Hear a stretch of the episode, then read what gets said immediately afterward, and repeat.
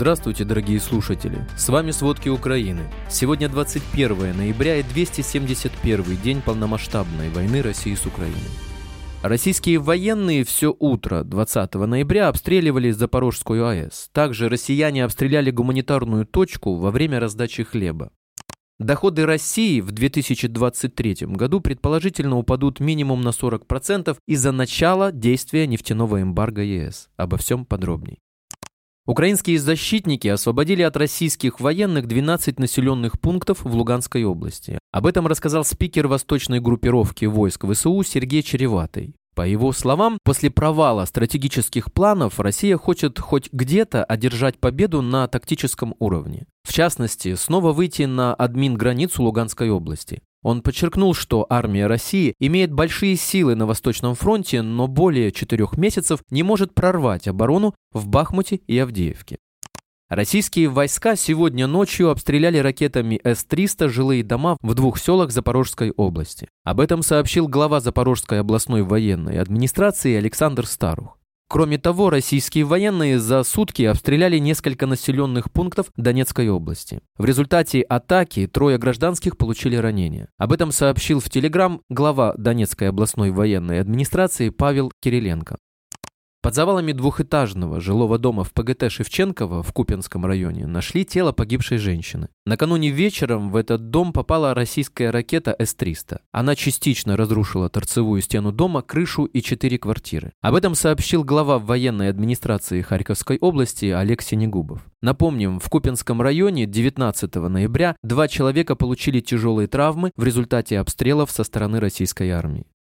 Российские военные все утро 20 ноября обстреливали Запорожскую АЭС. Зафиксировали более 12 попаданий в объекты инфраструктуры станции. Об этом сообщает Энергоатом в Телеграм. В результате обстрела повреждены эстакады связи со спецкорпусами, баки запаса хим без соленой воды, система продувки парогенераторов, вспомогательные системы одного из двух общестанционных дизелей и другое оборудование инфраструктуры станции. Кроме этого, военные России трижды попали в районе подстанции «Радуга». Также отмечают, что войска России сегодня повредили именно то оборудование, отказ которого делает невозможным любые дальнейшие действия по запуску энергоблоков ЗАЭС.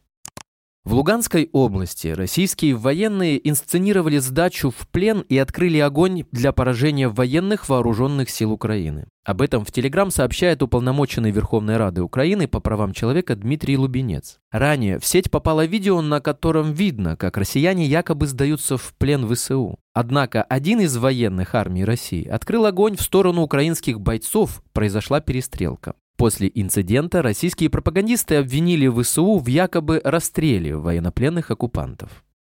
В ПГТ «Белозерка» Херсонской области российские войска обстреляли гуманитарную точку во время раздачи хлеба. Об этом сообщил заместитель руководителя Офиса президента Кирилл Тимошенко. В результате обстрела ранены пять человек. Ранее сообщали, что под освобожденным Береславом на Херсонщине в результате подрыва на взрывоопасном предмете взорвался автомобиль с гражданскими. Есть погибшие и раненые.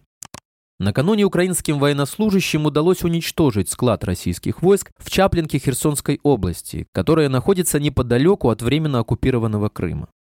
За последние два месяца на деоккупированных территориях Харьковской, Донецкой и Херсонской областей обнаружено более 700 тел убитых и погибших украинцев. Об этом сообщил генеральный прокурор Украины Андрей Костин. Согласно его словам, в этих областях обнаружено более 20 мест, где незаконно содержались и были замучены до смерти украинские граждане. Больше всего преступлений против гражданских и пыточных было зафиксировано в Харьковской области. Костин добавил, что на недавно освобожденной территории Херсонской области прокуратура только начала работу по выявлению преступлений, совершенных российскими военными против гражданских. Россия в ближайшие недели может привлечь на войну против Украины дополнительные мобилизованные силы. Об этом сообщает Американский институт изучения войны. Отмечается, что мобилизованные части 2-й мотострелковой дивизии 1-й танковой армии России завершили обучение в Брестской области Белоруссии. Поэтому их передислоцированные военные могут использовать для возобновления наступательных действий в Донецкой области и удержания оборонных позиций в Луганской области. Также армия России начинает усиливать позиции не только на Донбассе, но и в восточной части Запорожской области. Эксперты отметили, что россияне размещаются в заброшенных домах в Красном и Семейкино, примерно в 30 километрах к юго-востоку от Луганска. Аналитики рассказали, что украинские военные продолжают контрнаступательные операции на линии Сватово-Кременной. В то же время россияне продолжили наступательные операции вокруг Бахмута, Авдеевки и западнее Донецка. Российская армия с начала полномасштабного вторжения в Украину потеряла более 8 тысяч единиц военной техники. Также с 24 февраля российская армия осталась без 154 реактивных систем залпового огня и 80 зенитных ракетных комплексов. Российская армия несет существенные потери. Так, мобилизованный из Приморья рассказал, что в боях за поселок Павловка из 120 человек 19 только выживших. В штурме Павловки принимала участие 155-я отдельная гвардейская бригада морской пехоты из Приморского края, доукомплектованная мобилизованными. 6 ноября было опубликовано письмо военных с жалобами на начальство. Издание «Сота» поговорило с родственницей мужчины, участвовавшего в боях. По его словам, мобилизованный в сентябре приморец сообщает о больших потерях и отмечает проблемы со снабжением. В том числе питались солдаты только грецкими орехами и пили воду из луж. С начала службы до настоящего момента мобилизованный похудел на 30 килограмм. Мужчина был мобилизован в сентябре. В октябре его отправили на передовую. Об участии в штурме Павловки он сообщил жене в конце октября, затем у него пропала связь. На данный момент военнослужащий находится на реабилитации, после чего его вернут на фронт. В Белгородской области России второй день подряд раздаются взрывы. В сети сообщают о хлопках в нескольких районах региона. Об этом сообщают местные телеграм-каналы. Местные паблики распространяют информацию о том, что якобы жителей Грайворона и Нижнего Альшанса просят перейти в укрытие. При этом губернатор Белгородской области Вячеслав Гладков уже сообщил о якобы обстреле Нижнего Альшанса и пострадавшей. Украина начала добровольную эвакуацию жителей освобожденных районов Херсонской и Николаевской областей. Об этом на брифинге в Николаеве сообщили министр по делам реинтеграции временно оккупированных территорий Ирина Верещук и глава военной администрации Николаевской области Виталий Ким. По словам Верещук, временный переезд будет проходить за счет государства. Жителям районов, освобожденных от российских войск, предлагают временно уехать в Кривой Рог или в западные области Украины. Это связано с тяжелыми условиями проживания на деоккупированных территориях. Особенно в зимних условиях, утверждают власти. Ранее в прессе появилось сообщение о том, что глава крупнейшей частной энергетической компании Украины ДТЭК Максим Тимченко призвал украинцев покинуть страну до наступления зимы, чтобы снизить нагрузку на энергосистему. В октябре Россия начала систематические ракетные атаки на систему энергоснабжения Украины. По информации украинских властей, в результате российских ракетных ударов из строя выведена почти половина энергосистемы страны. За 270 дней войны Россия запустила по Украине более 4700 ракет, сообщает президент Украины Владимир Зеленский.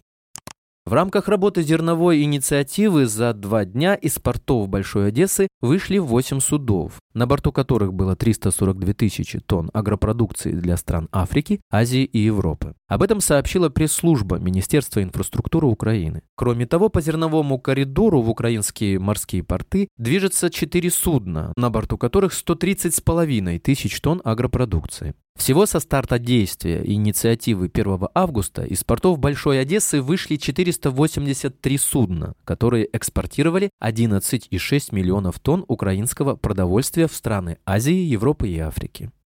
Германия предлагает Польше системы противоракетной обороны «Патриот» после инцидента с падением ракеты в селе недалеко от украинской границы. Об этом пишет Bloomberg.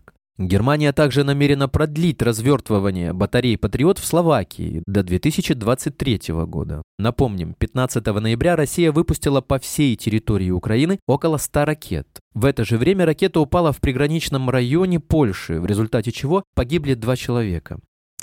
Также Германия предоставила Украине новую партию военной помощи, об этом говорится на сайте федерального правительства страны. Известно, что в новый пакет вошли боеприпасы для реактивной системы залпового огня «Марс-2» и три большегрузных полуприцепа М-1070.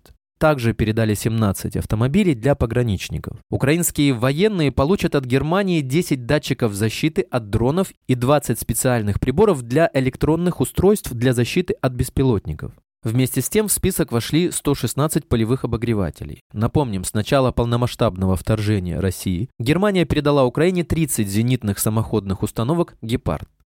Франция передала Украине зенитные ракетные комплексы для защиты неба от российских атак. Министр обороны Франции Себастьен Лекарню также отметил, что Украина уже получила две ракетные системы залпового огня. Лекарню заявил, что общий объем военной помощи, которую Франция предоставила Украине, составляет 550 миллионов евро. Также Франция готовится к передаче 155 миллиметровых гаубиц ТРФ-1.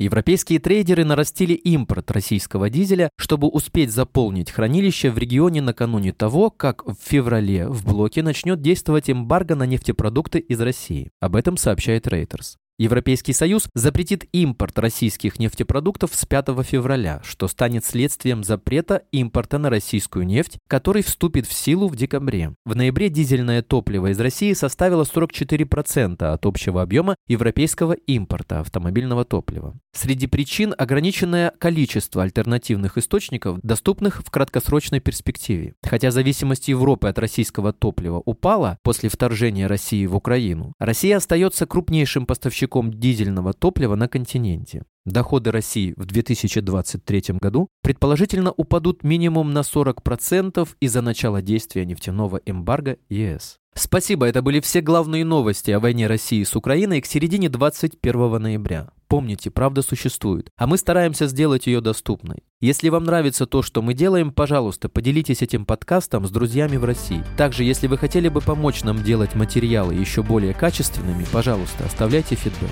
Это очень важно для нас и для распространения правдивой информации. До встречи.